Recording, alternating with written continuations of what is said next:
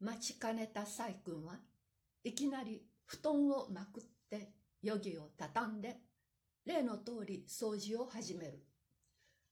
掃除が例の通りであるごとく主人の顔の洗い方も十年一日のごとく例の通りである。先日紹介をしたごとく以前としてガーガーギーギーを持続している。やがて頭を分け終わって西洋手ぬぐいを肩へかけて茶の間へ出業になると超然として長火鉢の横に座を占めた。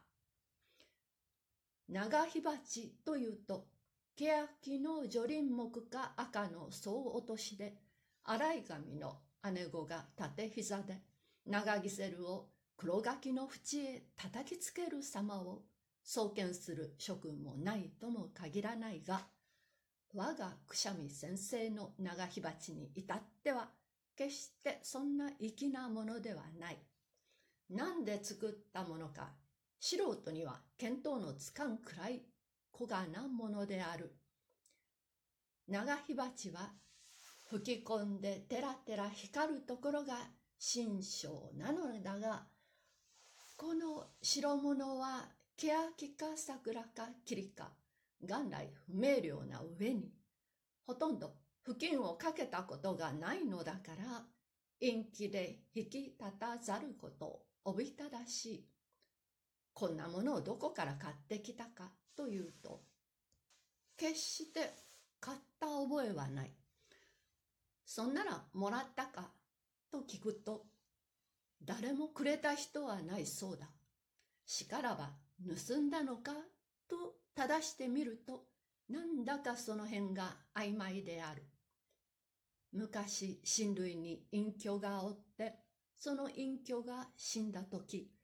当分留守番を頼まれたことがある。ところが、その後一個を構えて、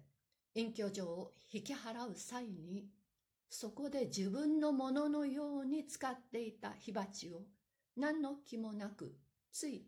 持ってきてしまったのだそうだ。少々たちが悪いようだ。考えるとたちが悪いようだが、こんなことは世間に往々あることだと思う。銀行家などは毎日人の金を扱いつけているうちに人のお金が自分の金のように見えてくるそうだ。役人は人民の召使いである。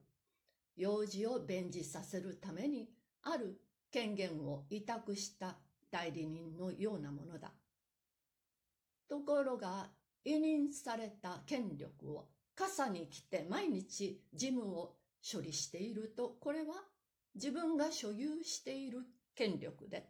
人民などはこれについて何らの口箸をいるる理由がないものだなどと狂ってくる。